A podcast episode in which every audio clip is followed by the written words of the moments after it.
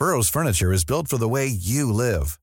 From ensuring easy assembly and disassembly to honoring highly requested new colors for their award-winning seating, they always have their customers in mind. Their modular seating is made out of durable materials to last and grow with you. And with Burrow, you always get fast, free shipping.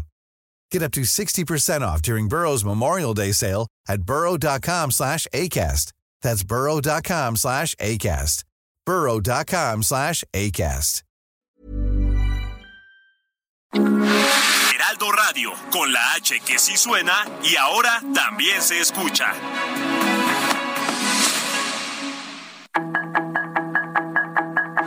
Tarde a tarde, lo que necesitas saber de forma ligera con un tono accesible. Solórzano, el referente informativo.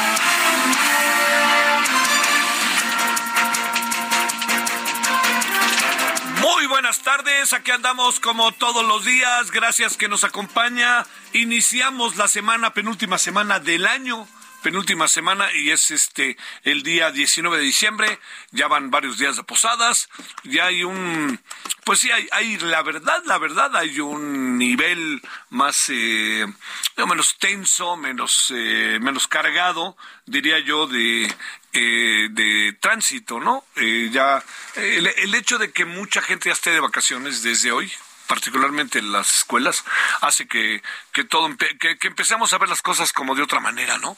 Así también, ya hay como más posibilidad de llegar a, a donde uno vaya, en fin, todas esas cosas. Bueno, eh, Aquí andamos en nombre de todas y de todos. Le agradezco servidor Javier Solórzano que esté con nosotros. Eh, estamos en el 98.5 de FM Heraldo Radio. Estamos en referente y gracias. Bueno. Yo espero que si usted va a tomar vacaciones o va a tomar estos días, ay, la verdad que ojalá descanse, ¿no? Y trate, trate de tener todo muy bien organizado, porque son días en que, eh, bueno, hay mucha gente que no sale eh, de plano, así decía que me voy a meter al ruido, pero quienes deciden salir, yo les diría, pues tengan todo bien organizado. Miren, hay algunas variables a considerar que no pueden pasar por alto. Una de ellas sumamente importante es el tema de la salud, porque fíjate, simplemente donde yo vivo, este, eh, ahí hay un edificio como con que será dos, dos departamentos por piso, son 10 pisos, 20 pisos, 20 este, departamentos, y le diría de los 20 departamentos, en cuatro hay personas que tienen COVID. Y este, claro, por fortuna tienen, eh, la gente tiene, los vecinos tienen su, su, este, su vacuna y eso hace que, que, bueno, pues no deja de ser molesto y todo, pero están, digamos, este, protegidos. Eh, no dejémonos, no dejemos, rectifico, de vacunarnos si no lo hemos hecho. Son tres, eh, obligadas. La cuarta es una eh, decisión particularmente con la gente mayor. Hay mucha polémica de si sí o no, pero si usted tiene las tres, ya trae un buen mecanismo de defensa y si usted además de todo, no solo eso, sino también este eh, eh, si usted también además eh, tiene la vacuna, la vacuna contra la influenza, pues está muy, pero muy, muy, muy, muy, muy avanzado. Bueno, este es uno, de, es un asunto que hay que tomar en cuenta. Eh, ya mañana 29, mañana 20 de diciembre, ya, ya, ya creo que ya a partir de mañana sí entramos como en otra etapa, ya más, mucho más ligera. Eh, tenga mucho cuidado, hay este alcoholímetro en la Ciudad de México de ahora sí que Guadalupe Reyes, desde el 12 de diciembre hasta el 6 de enero. Ojo con eso. Lo digo para que, espérame, pues si es fiesta y usted quiere pasarla con sus amigos, etcétera, pues nomás coloque a un conductor resignado o échele ahí una manita con este para que le hable al Uber o algo así. Pero no maneje, no maneje, no maneje, porque es, es se vuelve muy desagradable muy desagradable todas las repercusiones, ¿no? De que si pasa una cosa, otra cosa, otra cosa, otra cosa, se vuelve muy desagradable todo en términos de que si uno lo detienen y toda la noche ahí en el torito y luego no, no, pero se pone uno a discutir porque anda, luego también uno con tragos y se pone a discutir con la policía y todo resulta peor. Eh, yo diría, tomamos en cuenta que nos están avisando con antelación de las cosas. Entonces no nos metamos, no nos ahoguemos ahí en un, en un vaso de agua, ¿no? auténticamente, como bien dice el dicho. Entonces, bueno, ahí está esto para que usted lo, lo, considere este, para que no lo pierda de vista. Bueno, eh, hay también otro asunto de salud que me, que me parece importante considerarlo, que es el tema de la, el cubreboca. A ver, algunos estados de la República Mexicana, Baja California Sur hoy, por ejemplo, están utilizando, están exigiendo el uso del cubreboca. Eh, bueno. Una, dos, tres, cuatro, cinco, seis, siete, ocho, nueve, diez. Bueno, para no otra vez arremeter contra el vocero. Eh, yo le diría lo siguiente. No tenemos suficiente claridad, lamentablemente, por parte de la autoridad nacional eh, de qué es lo que se debe de hacer. Eh, la autoridad de salud, el vocero, dice, no, no necesidad que lo use, ¿no? Así, pues ya cada quien, no lo vamos a obligar a nadie a nada. Pues no, no, yo le diría que yo, por ejemplo, pienso que a la población sí hay que obligarle a muchas cosas, a cumplir la ley, hay que obligarle a que le ofrezcamos una muy buena alternativa en materia de salud y le, que además algo que me parece eh, mucho, muy, eh, le diría yo, mucho, muy importante es no solo eso, sino también exigirle a la gente, oiga, póngase, por favor, el cubreboca, póngase el cubreboca, porque si no se pone el cubreboca, este, inmediatamente lo que va a acabar pasando es que puede usted ser susceptible de contagio. Bueno, entonces, ya, ahí está para que no, no le demos vueltas y además de que no le demos vueltas, que usted, este, eh, mire, yo le diría, si usted me lo permite, no soy eh, un especialista este eh, en, el, en la materia, pero sí, si usted me lo permite, le diría lo siguiente. Eh, es, ha sido muy confuso el vocero, ¿no? Ha sido muy confuso. Yo, por lo que he hablado, por lo que he escuchado, por lo que he estado fuera de la ciudad y dentro de la ciudad, yo diría que no deje de usar el cobreboca en lugares cerrados. Así, punto. Si el vocero dice lo que diga, entiendo y es, entiendo que es la autoridad de salud, pero la autoridad de salud se ha convertido en una autoridad cuestionada. Entonces, yo diría, utilicemos lo que está pasando en otros estados del país que hemos visto que están utilizando ya Nuevo León, Baja California Sur, entre otros, ¿no? Que están diciendo, a ver, usemos el cubreboca. ¿Por qué usar el cubreboca? Pues porque hay de nuevo un alto nivel de contagio. Está bien que tenemos la protección, esa protección tiene nombre y apellido. La protección se llama ni más ni menos que este que usted lo, lo la, la vacuna. Entonces, bueno, ahí entrémosle con todo eso, si le parece, y yo ahí lo dejo en la mesa como para que lo consignemos. Bueno, segundo asunto. Mire, eh, no vamos a descansar, no, no es que no sé si la palabra sea descansar, no, no vamos a dejar, no va a dejar de estar entre nosotros, no lo va a dejar de estar. Todo el sexenio, lo que quedan estos dos años, el muy famoso tema de eh, el presidente con sus adversarios, contra sus adversarios, el presidente con la elección del 2006, el presidente contra los periodistas, el presidente, de eso no va a cambiar. Yo, yo le diría, eh, hagamos algo, eh, consideremos esto que le estoy diciendo de manera sumamente importante, porque eh, vamos a seguir con ello, ¿no? Entonces, simplemente hoy a mí me parece que me, me sorprende muchísimo que el presidente, lo, que dijo el presidente, porque acabó diciendo que el atentado en contra de Ciro Gómez Leiva este, podía ser contra su gobierno, ¿no? O sea, digo, entiendo por qué lo puede decir, es una de las muchas hipótesis, pero yo le diría, eh, le diría algo que me parece este clave, ¿no? El, presidente es hasta es, es, hasta el pastel de la fiesta, ¿no? O sea, todo, ¿no? Todo absolutamente es él, él, él.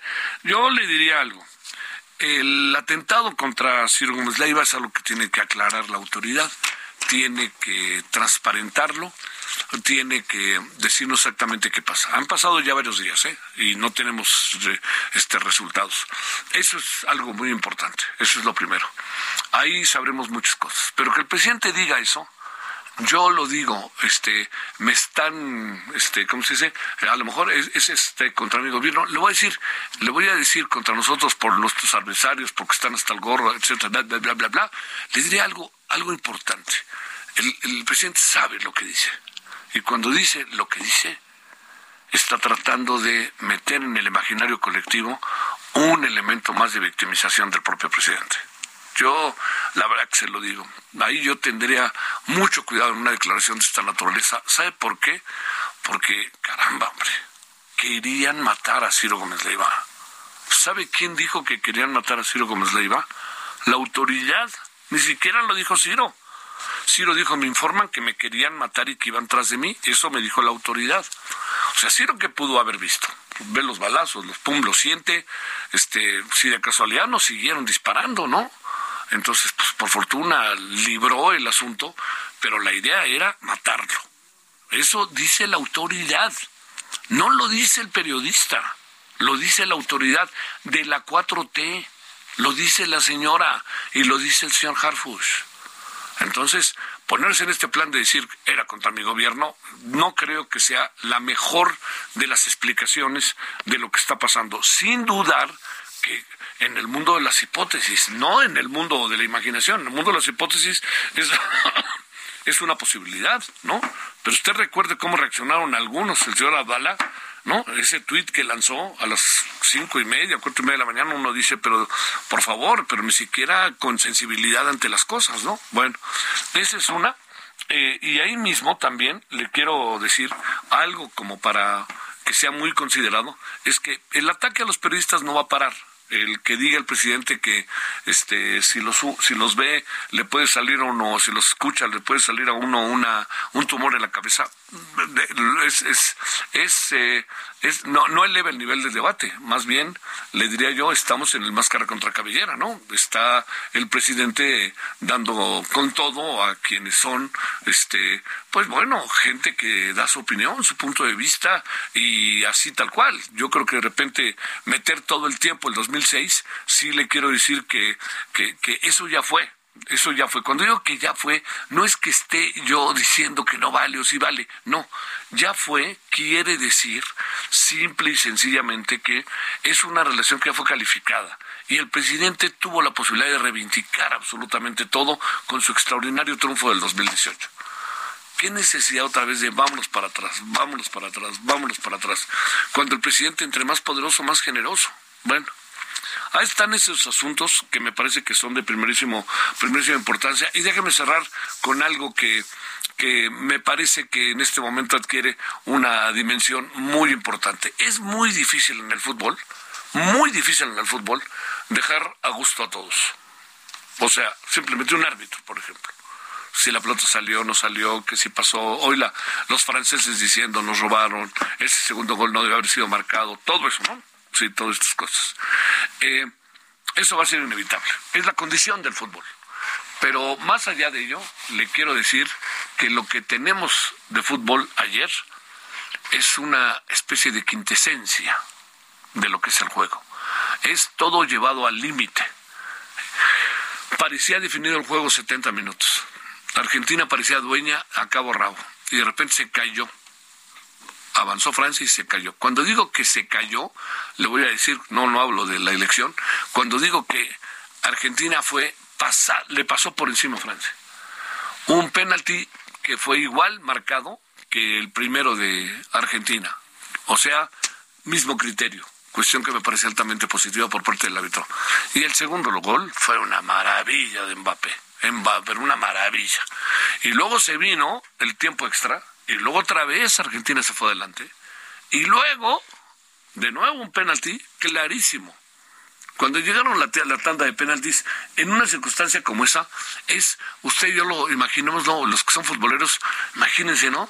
Después de todo un mundial, después de 90 y 60 y, 30, 120 minutos más, como 135, 140 minutos. Y los jugadores estoicos y adelante. El resto ya es el triunfo y la derrota, ¿no? El portero de Argentina que es buenísimo, pero es más mamila no puede ser. Más mamila no puede ser, en serio, ¿eh? Es, perdón, es un porterazo, pero qué mam... Lo dije, ¿verdad? Sí. Qué mamila es. Grosero grotesco, ¿no? Pero qué bueno es, qué barbaridad. Yo no sé si esto forma parte como de su, de lo que es él, ¿no? O sea, eh, porque desde el principio se burló de México, ayer no sé también que hizo ahí con un mexicano que se burló de él, en fin, ¿no? O sea, digamos, este, esto es un juego, señor portero, es un juego, no vamos allá. A diferencia de un personaje como Messi. Y todos los que dicen, es que hicieron el Mundial para que Messi, por favor, no sean tan cándidos ni ingenuos. Hombre, por favor, el asunto vamos allá de ello. Y otra cosa, Argentina vive este triunfo por cómo vive el fútbol. Es una maravilla como Argentina vive el fútbol. O sea, es un exceso, ¿eh? Me parece extremo, pero qué barbaridad. Y creo que en función de lo que pasó, son dignos eh, ganadores del Mundial. Eh, y creo que si hubiera ganado Francia, permítame decirle que yo diría lo mismo. Son dos equipos que fueron realmente sensacionales. Pero ya no le estemos echando ahí la bronca a los árbitros, ¿no? O sea, lo que pasó en la cancha, pasó en la cancha y ahí queda. Bueno, Messi fuera de serie, Messi fuera de su... Fuera, Messi es un gran, gran jugador. Lo voy a decir también por qué. Por la gran cantidad de buenos jugadores que hay hoy en día. O sea, colóquelo junto a Cristiano, Jolóquelo junto a Iniesta, Jolóquelo junto a muchos otros, ¿eh? Y en la época de Pelé era Pelé. Y luego ahí nos cayó Eusebio y nos cayó Cruyff, etcétera, ¿no? Pero era Pelé solamente a esos niveles. La, la, la, discusión de Pelé quizás de Stefano, este, y quizá también Garrincha, que me parece que es el, este, el, como decían, la bendición del pueblo, pero este, pero bueno, ahí está, por lo pronto Messi, una maravilla. Oiga, y una última cosa. ¿A poco ayer que veía el Mundial, viendo el partido de Francia contra Argentina, no decía, lejos estamos de esto, ¿eh? México, la selección mexicana, el Chucky Lozano, lejos de esto, ¿eh? La verdad, me duele decirlo, me duele decirlo. Así, Gallardo, el defensa de Monterrey, lejos de esto. Hasta Ochoa lo vi lejos de ayer, de todo esto. Es otra dimensión, otra dimensión a la cual no tenemos todavía la más, el más mínimo acceso. 17, 17 en hora del centro. Solórzano, el referente informativo.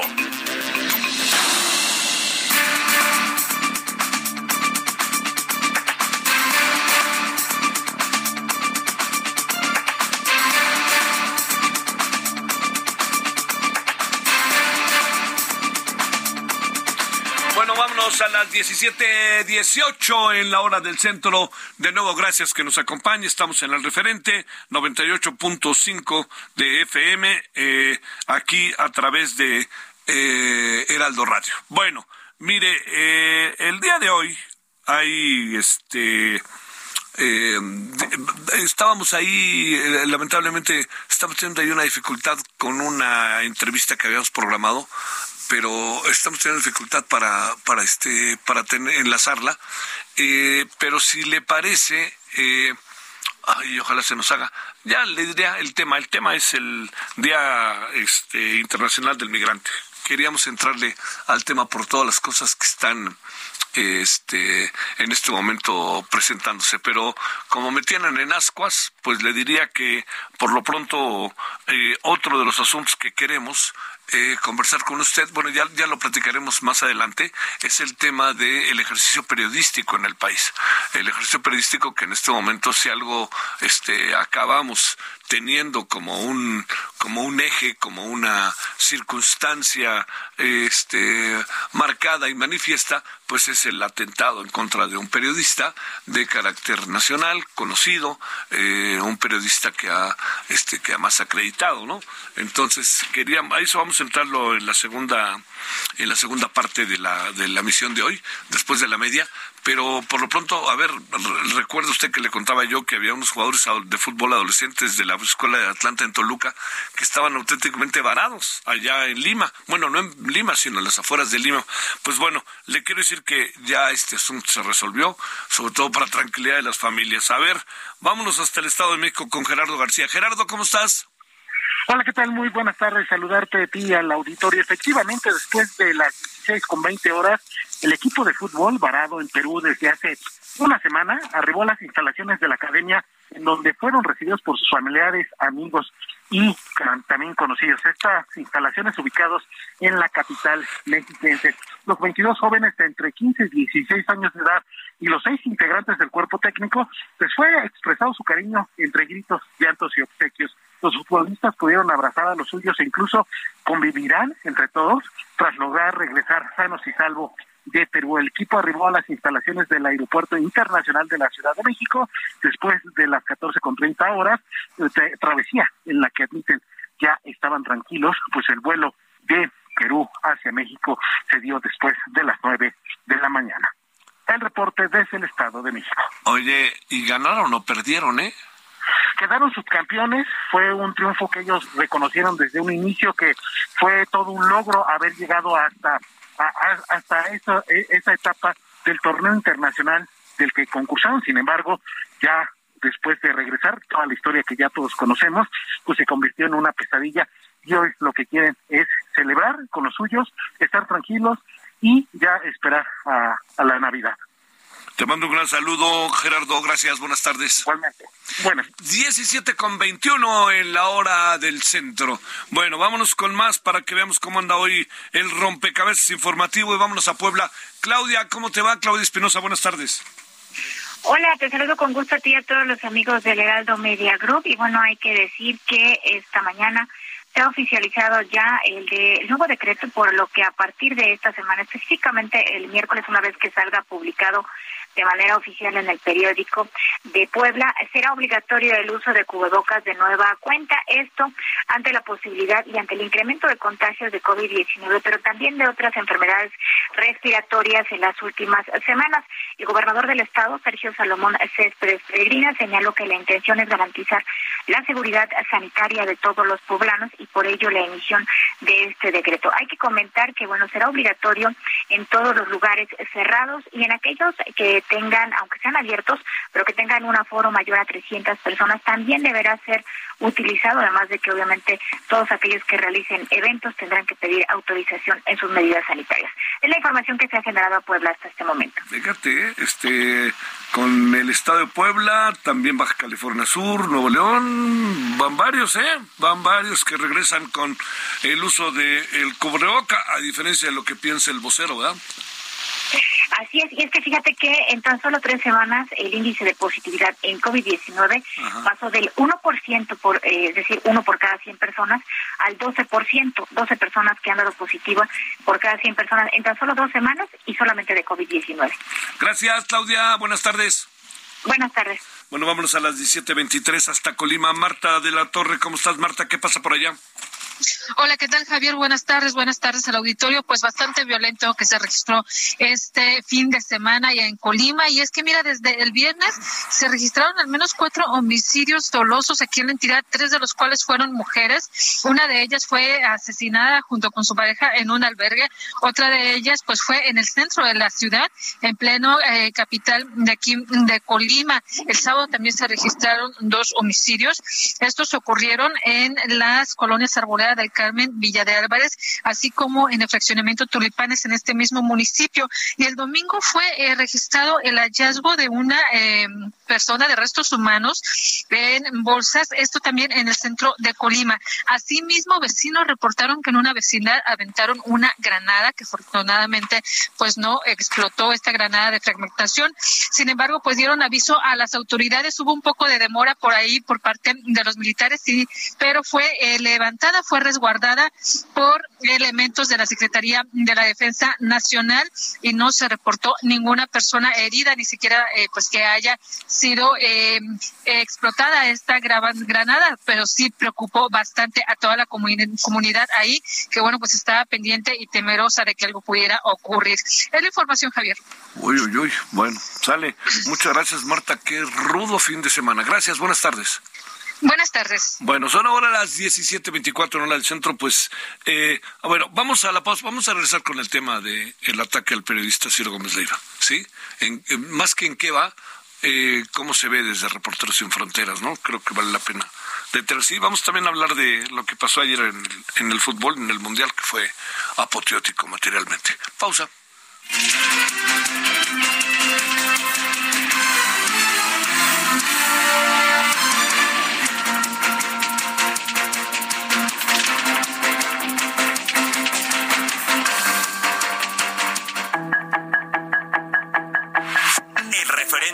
Informativo regresa luego de una pausa.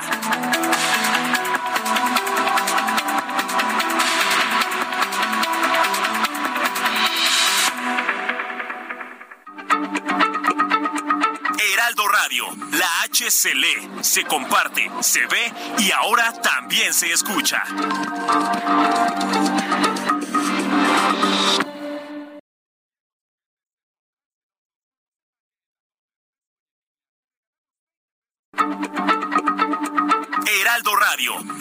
Se lee, se comparte, se ve y ahora también se escucha. Estrena con Ford La Viga dos unidades únicas en México. Ford Expedition Limited 2022 o una Ford Expedition Max 2022. Aprovecha la entrega inmediata. Burroughs Furniture is built for the way you live. From ensuring easy assembly and disassembly to honoring highly requested new colors for their award-winning seating, they always have their customers in mind. Their modular seating is made out of durable materials to last and grow with you. And with Burrow, you always get fast, free shipping. Get up to 60% off during Burrow's Memorial Day sale at burrow.com slash ACAST. That's burrow.com slash ACAST. burrow.com slash ACAST. Visítanos hoy mismo en Calzada de la Viga, 1880, Mexicalcingo, Iztapalapa, código postal 09099, Ciudad de México, o llama al 5521-284071. Estamos de regreso con el referente informativo.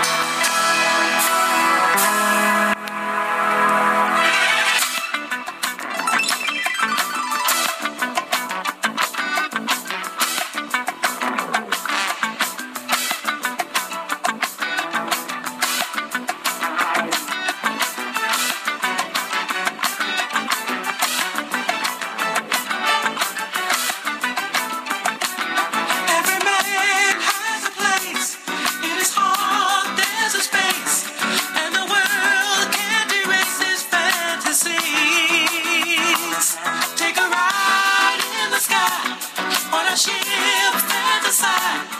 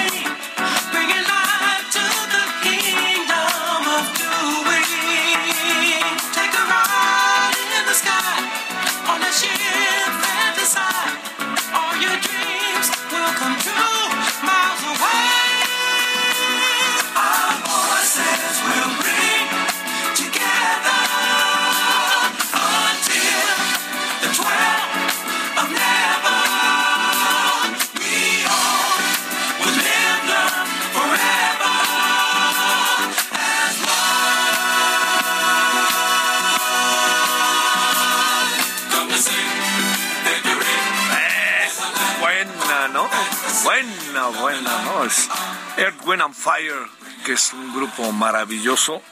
Eh, y esto eh, se llama Fantasy, fantasía tuvo un éxito, está todo este disco ¿eh? de Fire.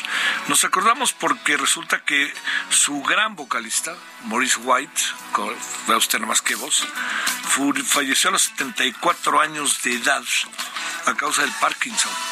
Buenos personajes estos de Erwin and Fire, más también con todo lo que estaba pasando, el sonido Motown, muchas cosas que estaban pasando musicalmente en Estados Unidos con los eh, eh, con, la raza negra, ¿no? Que pum empezaba a irrumpir de manera maravillosa. Bueno, nos acordamos de él porque eh, un día como hoy, pero del 41, nació allá en Tennessee, Maurice White, que falleció a los 74 años, ya le decía yo, a causa de Parkinson. Gócele un ratito, gocemos un ratito, Earth, on Fire.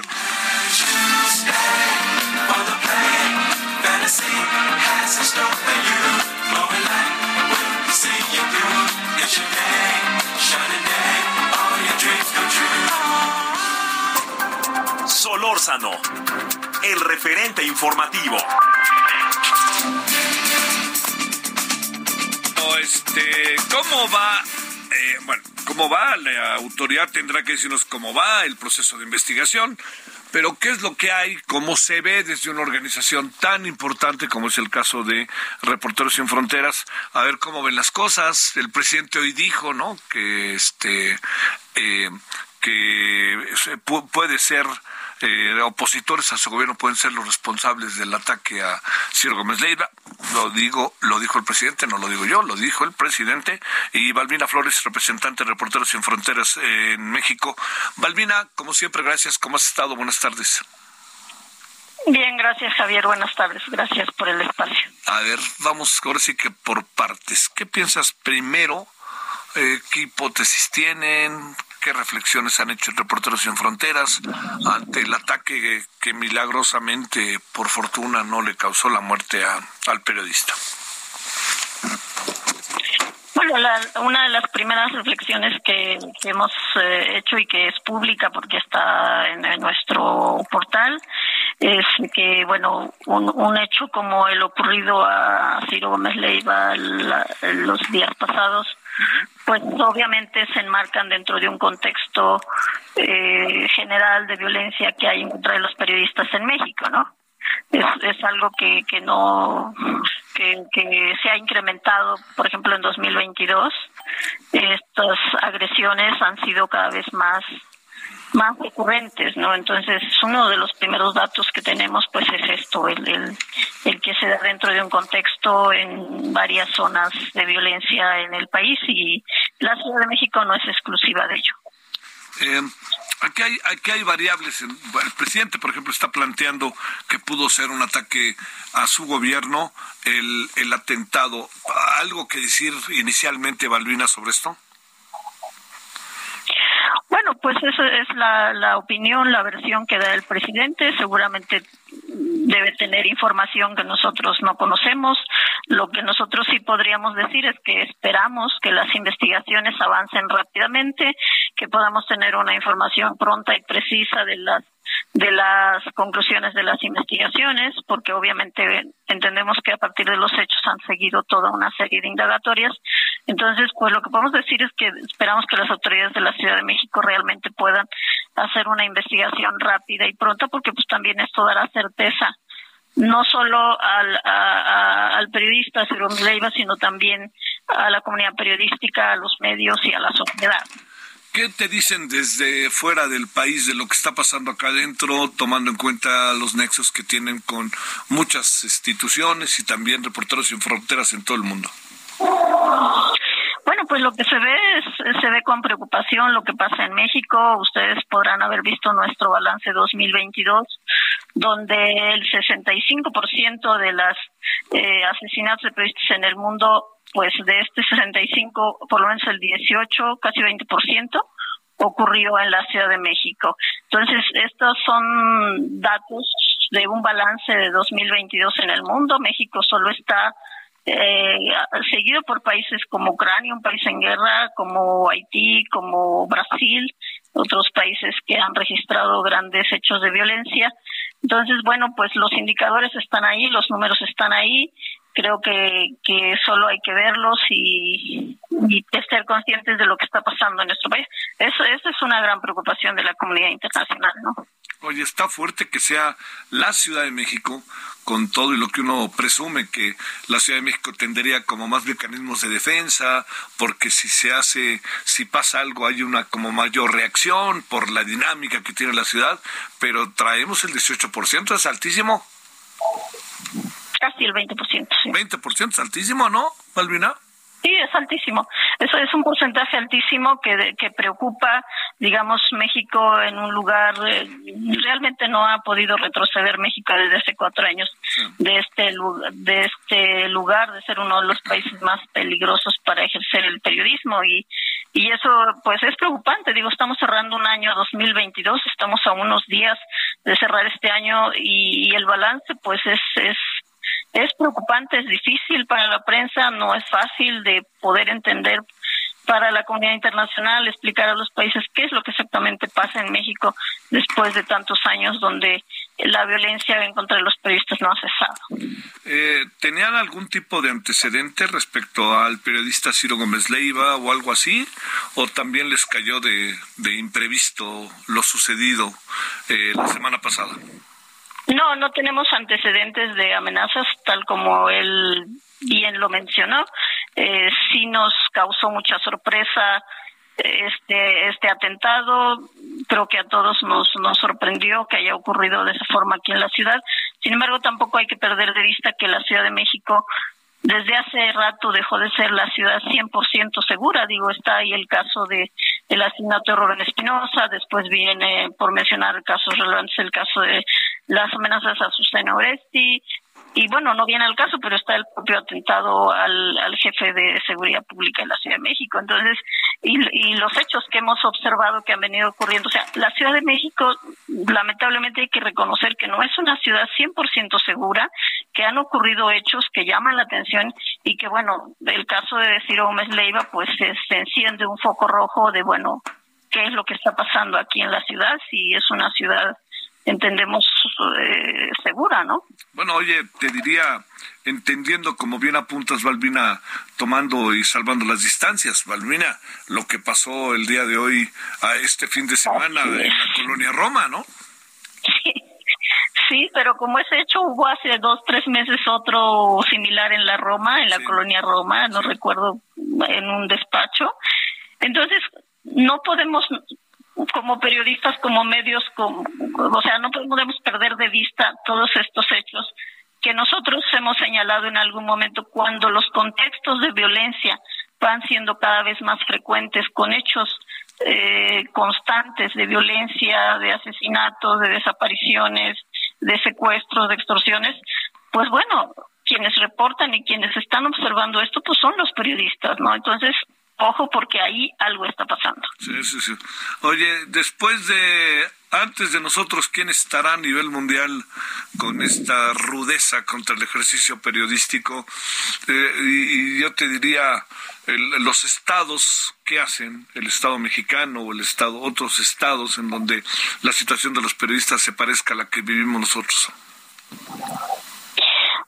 Como bien mencionaba, está Ucrania, un país que ha registrado a, partir de la, de la declaración de guerra ocho asesinatos de periodistas, pero hay otros otros países en el continente que es Brasil, Colombia, Honduras, este Haití, estamos en ese contexto. América Latina tristemente se ha ido convirtiendo más en un en uno de los continentes más violentos para la prensa y, y desde luego lo que nosotros miramos a corto plazo, pues es que esta es una situación que se puede agravar en los próximos años. No o sea, hay gobiernos que se han ido haciendo cada vez más autoritarios y esto es un, una, una advertencia, ¿no? Sí.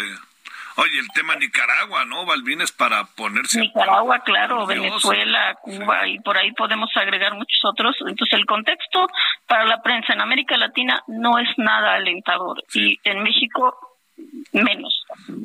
El problema, el presidente dice que aquí no se inhibe a nadie, que a nadie se le quita la, la libertad de expresión, etcétera, pero tengo la impresión de que los problemas están como en otras ventanillas que no eximen al Estado de su responsabilidad, ¿no?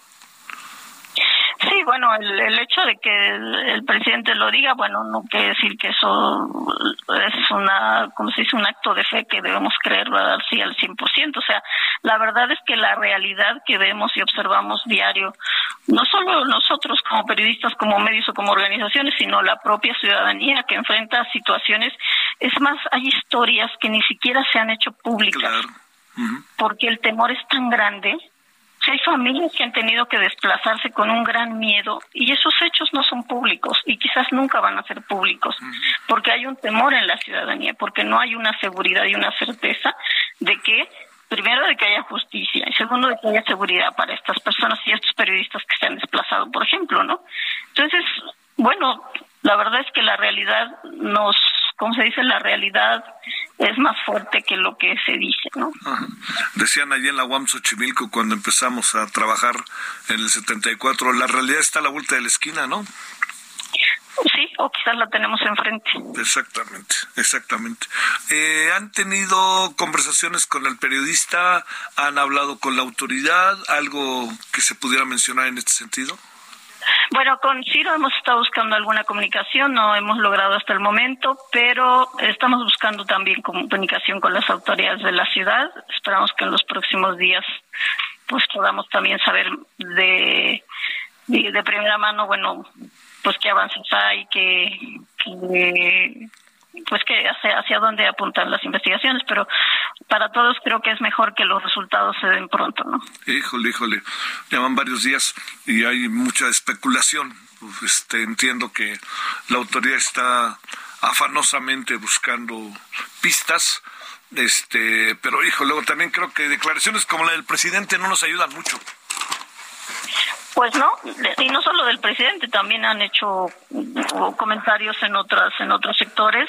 No, no ayudan. Creo que lo que más tendría que ayudar en esto es eh, dar resultados concretos, claros y precisos de, del motivo del, de quiénes fueron los autores materiales e intelectuales de este atentado.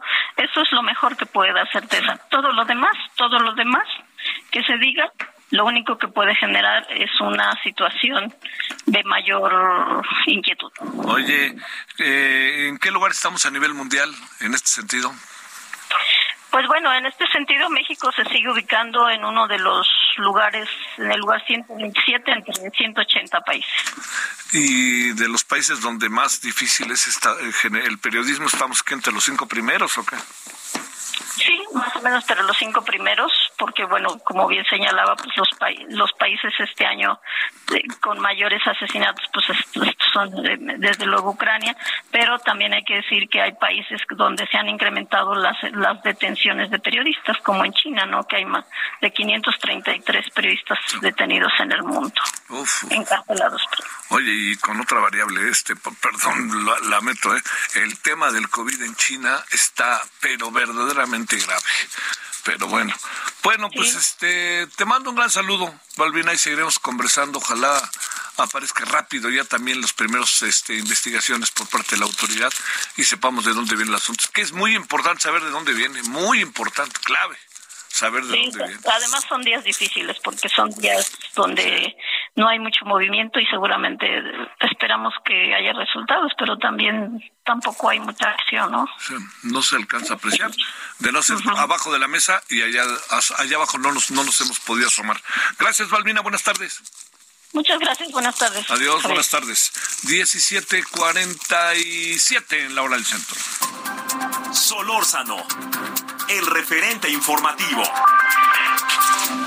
Los deportes con Edgar Valero, porque el deporte en serio es cosa de expertos.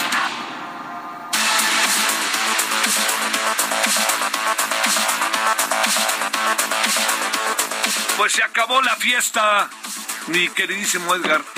Mi querido Javier, pues se acabó la fiesta. te voy a te voy a reconocer para que veas que no, no vas a pensar que yo soy desmemoriado, ¿eh? Desde el principio dijiste que Argentina iba a ser campeón. Fíjate que, que y no, no sé si tengas ahí el nexos con Argentina o algo. O, Este, o con la FIFA, porque o es con que la FIFA. que lo favorecieron, Ah, ¿no? sí, ay, sí, es de risa. Pero no, pero en verdad lo digo, es decir, Gracias. es difícil ver qué va a pasar, ¿no? Siempre en el fútbol, la cantidad de escenarios que hay, ¿no? Pero, pero digamos, visto a la distancia, pues si te das cuenta que había una consistencia y una vocación que no le vi a otros. Y, y más allá de la racha de partidos sin, eh, sin conocer la derrota, Javier, el hecho de haber ganado la Copa América en Maracaná a Brasil, creo que esa victoria es equiparable, evidentemente hay niveles, ¿no? Sí. Pero es equiparable al triunfo sobre Francia, porque estamos hablando de dos equipos de las mismas dimensiones. Y si somos justos, como equipo se veían más equipo Francia y Brasil que Argentina. Pero ya era un, un buen indicativo y lo, lo que venimos platicando en estas cuatro semanas sobre cómo se fue transformando Argentina, cómo se recuperó de la derrota con Arabia y, y entre broma y no, pero decíamos, mostró seis caras diferentes y en la final mostró una séptima cara. Eh, ese dominio tremendo de los primeros 70 minutos, eh, hubo creo un error eh, fundamental. Cuando ¿De Argentina? De Argentina. Cuando decide Scaloni sacar eh, a Ángel Di María, que estaba haciendo un gran trabajo por la banda, es- él estaba ocupando los espacios que en teoría debía de haberse preocupado Mbappé por, por recorrer, pero no los podía recorrer porque Di María mantenía el balón atrás, atrás, atrás, atrás y no había balones para Mbappé. Eh, Ahora, dicen que, que lo cambió eh, contra la voluntad del propio entrenador porque estaba agotadísimo. Venía, de lesión, venía de lesión, ¿no? De sí, venía de, venía de una lesión, eh, pero de un gran partido. ¿Cómo no? Oye, ¿qué se... ¿por qué dicen que el segundo gol no debió contar de, de Argentina? A mí me pareció un golazazazazo. Fue una gran jugada, pero incluso en la repetición en 3D, en, en la, en la jugada en fuera de lugar, que, que pudiera haber existido fuera de lugar, se ve claramente que no lo hay. Sí. No, no lo hay. Eh, quizá, Javier, eh, mucha gente en una cuestión anímica más que en una cuestión Sí. eh, realmente de conocimiento del juego, eh, a lo mejor hay una cierta animadversión, razonable o no, contra Argentina, eh, pero, pero esto, al final de cuentas, No, no. Se, se gana con, con goles. Argentina hizo los suyos. Y creo que el mérito enorme de Argentina en la final es recuperarse del golpazo anímico que significó el, el 2 a 2 en 3 minutos. Era para desarmar a cualquiera. Sí, sí, sí. Y con Francia encima, eh, eso fue, fue muy importante. Oye, y al final pudo ganar cualquiera, ¿eh? Sí, claro. Eh, Este grotesco portero de Argentina, Ah, tan verdaderamente mamila, pero qué bueno es.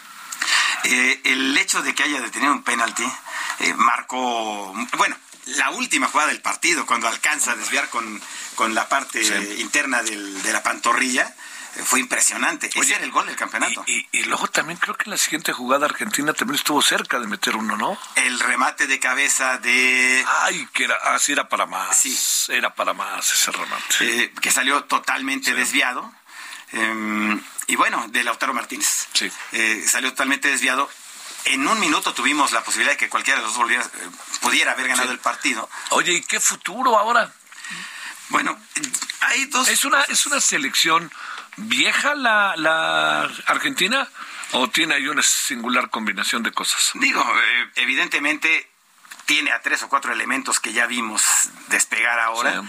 Pero la mayoría se van, eh, Javier. Yo no creo que Argentina vaya a ser favorito para ser campeón del mundo dentro de cuatro años. Digo, tampoco soy Nostradamus. No, no, no, pero, pero digamos, o no ser que les vuelva a aparecer un Juan Álvarez, ¿no? Sí, Julián Álvarez, sí. De estos. Eh, ese muchacho va a tener su tiempo y, y su espacio, pero necesita un equipo como el que hoy coincidió con Messi, como el equipo que coincidió en tiempo y espacio con Maradona en el 86. Eh, no sé si estás de acuerdo, Javier, pero me parece que hoy pretender comparar a Mbappé con, con Messi es, eh, es una necedad, porque Mbappé va a ser el rey del fútbol. Tiene 23 años, Sí. es un jovencito, ya fue campeón del mundo, pero hoy, hoy el tiempo fue de Messi. Y vendrá el tiempo de Mbappé y, Sí. y- y habrá que saber que eh, tiene la posibilidad de ser doble o triple campeón del mundo, dependiendo. Eh, pero también se acaban los comparativos Porque, y si Mbappé no gana la Champions, porque el Paris Saint Germain no gana la Champions, va a tener el asterisco que andaba cargando Messi por el Mundial. No, pues bueno, no, pero sí es una maravilla Mbappé. ¿eh? Sí, es un jugadorazo. Y este, y la verdad que lo vi verdaderamente sentido, ¿no? Dolido. No, no, no, no creo que estuviera ahí, este, incluso yo pensé que iba a ser un poco más expresivo con el presidente de Francia, pero casi ni lo pelaba, estaba dolido. Sí, claro. Eh, es que además vale la... Oye, meter tres penaltis en un juego como ese, y a un cuate como ese, el mamila del portero de Argentina. Sí, Martínez. Diego Martínez. Eh, ¿Sabes? Eh, fuimos privilegiados porque Messi también anotó dos. Y, lo hizo contra un gran portero. Ese es un gran portero. Eh, pero ahí es donde se muestra la grandeza y la humildad que no tuvo, por ejemplo, Cristiano Ronaldo en los penaltis con Portugal. Donde dice, yo quiero tirar el quinto. Pues no hubo quinto. Como Neymar. O como Neymar. Eh, y a Cristiano Ronaldo ya le había pasado sí. en, en la Eurocopa en el 2008 en la semifinal contra España. Bueno, ¿qué viene ahora? Eh? ¿Ya se nos acabó la fiesta? Bueno, pues este, nos preparamos ¿qué? para los tazones de, del americano. No, no, ya. Ayer venía yo, pues, estaba en, fuera de la ciudad y estoy viendo ahí el teléfono y de repente veo que los vaqueros van ganando 24-3 y de repente ¡buah! Y las panteras de Carolina. Oye, ¿sabes qué pienso yo? Que, que mientras tengan al coreback que tienen los vaqueros, no van a llegar. Con lo poco que uno sabe, ¿no? Pero he visto mucho, pues, pero no sé, ¿no? Puede terminar por ser un Tony Romo. Puede terminar por ser un Tony Romo. Que además era todas las oportunidades y nunca acabó de madurar. Bueno, pero a ver, este, sí ganó quien tenía que ganar y justicia divina. Sí, que no se acuse que el penalti no era penalti. Eh, hmm. Los que jugamos fútbol, sabes que penalti es cuando lo marca el árbitro. Hay una muy buena reflexión de nuestro querido amigo Arturo Bricio sobre eso. Muy bueno, muy bueno. Bueno, pues nos vemos en la noche ya para despedirnos. Claro que sí, me creo, Javier. Bueno, para despedirnos de la tele. Nada más sale. Muy bien. Gracias. 21 horas en hora del centro, parte de lo que hemos conversado esta tarde, junto con otros temas. Ahí le esperamos con Heraldo Televisión, el referente, su servidor Javier Solórzano. Pásela bien, ahí tarde, adiós.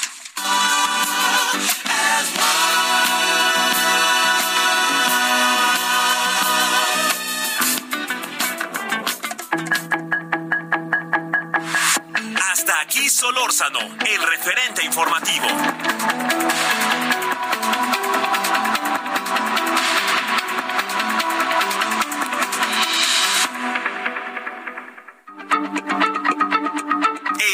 Radio, la H se lee, se comparte, se ve y ahora también se escucha.